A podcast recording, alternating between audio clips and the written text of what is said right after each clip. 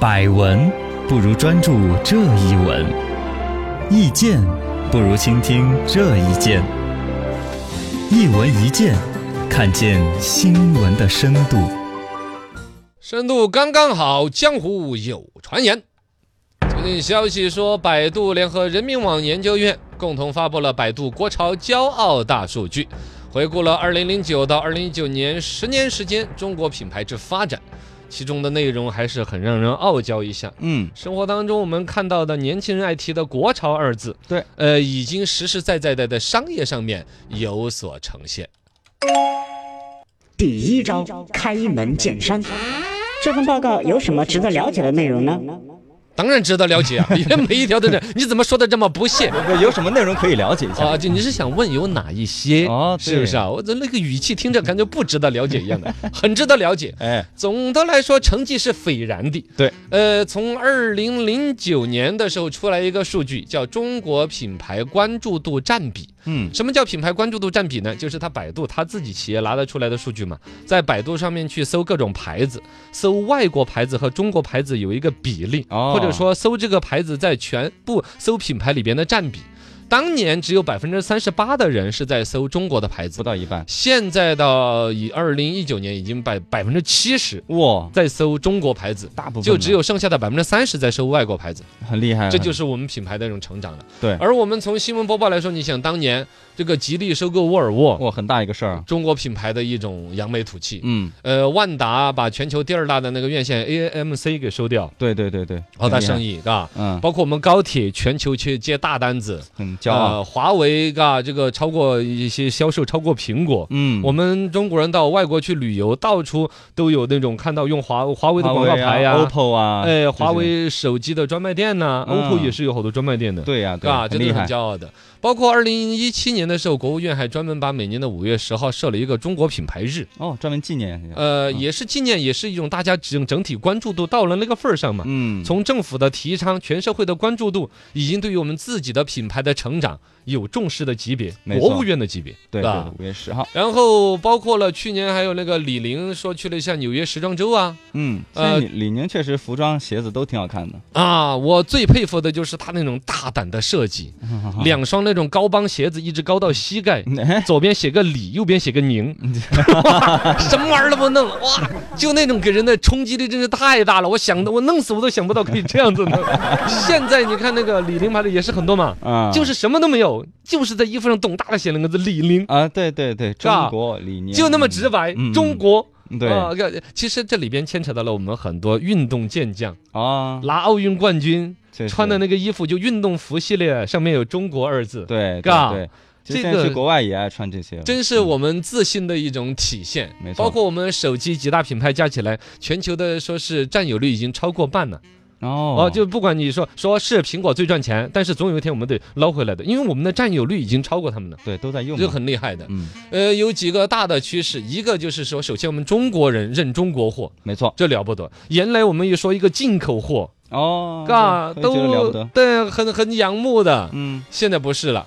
第二，国货引领了消费的潮流，就是我们中国产品不光是中国人认可，外国人也开始有点膜拜了。哎小米放过一个新闻，说他们的手机被国外的博物馆收藏。啊，还收这是一种藏对，这是那用还是不用呢？就放那儿嘛，就不知道嘛，就那个设计那么完美吗？估计是嗯小米的一个营销噱头，但也足对见国外的那个收藏馆已经被弄拿下了嘛，嘎。对，反正都知道，但是你前两天那个全面屏，真是谁也没想到的嘛，嗯， 小米的那个概全念面挺屏。好啊， 嘎，光溜溜的摸出了个手机，跟拿了一坨香到皂一处样。都是 屏幕，这个对呀、跟拿了一坨香皂一样，你是滑溜溜 的。是不知道掉的然后还有一些是国内开花国外香的一些，啊，前几年的那个解放鞋的你还记得吧？还不记得了那个解放鞋的是我们小的时候。啊，都是一个很普通，甚至说很 low 的一种呃时尚印象，但后来在国外潮流引起轰动，哦，车外喜欢穿，包括大疆的无人机啊，是吧？对这对些都是我们嗯在国内市场呢都不是那么抢眼，但在国际上是仅有的那种高度。第二招刨根问底，什么才是真正的国潮？哎，你就回来刨这个，但确实对于这个国潮这个概念还真的有点模糊。嗯，嘎，你要非拿一个词儿去查，我估计新华字典都还没来得及解释这个词儿对，首先是中国品牌嘛，啊。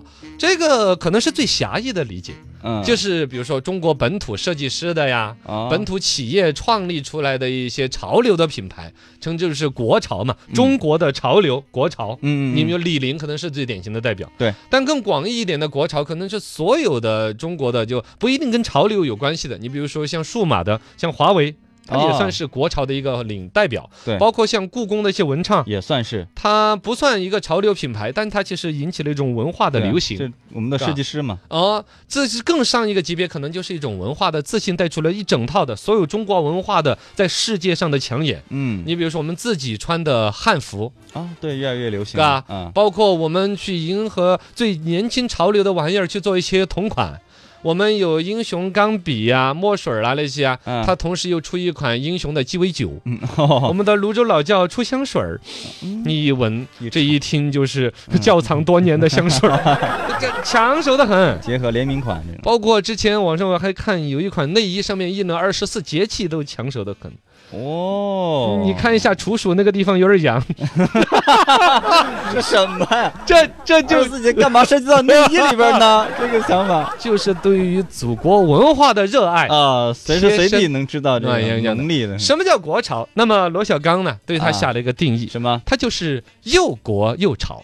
那不废话吗？这 哎，是废话也是真理。哦，呃，所谓国，那就是说把我们中国人的好玩意儿弄出来；所谓潮，就是要把它流行起来，嗯不光是中国人流行起来，要让世界人民都喜欢它、接触它、流行起来。啊，而真正最长远的的价值，不是国潮，是嗯潮国。朝国实际上就是借着这份潮流的劲儿，去让我们去接触国，啊接触我们的国学，文化接触我们的自己的骄傲的、自信的传统的文化，我们自己的好玩意儿。嗯，也就是说，国潮的落脚点是有一种潮流是以国来定义的对，但其实更好的是以这种潮流带出来对于国，我们说爱国，嗯，可能就是爱这一整套的文化了。哎，哎，了不得民了。族自信啊，第三招，点到为止。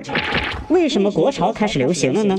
呃这个呢，就要上升到一个政治经济学的一个原理，叫经济基础决定上层建筑。嗯真的是这样子。我们比如说本身吃不饱穿不饱的时候，谁我会们拿想那出么个多什呢么玩意儿都不自信。对明明很好的玩意儿，比如说那是我们的一些非物质文化遗产的呀，啊我们弹个古筝，弄个吉他呀，哎不，吉他是外国的呀，古筝啊，扬琴呢、为什么这两年你看大家喜欢呢？因为我们自己玩自己的玩意儿，也觉得有人来看。对，但当年就觉得钢琴呐、吉他呀，是不是嗯嘛？嗯嗯，就是因为人家有钱。那么我们的这几年的经济建设上来了之后，我们对于自己的玩意儿，就怎么来说呢？通俗讲，就审美的人如果他牛，那么审美的这种这种美就变回潮流。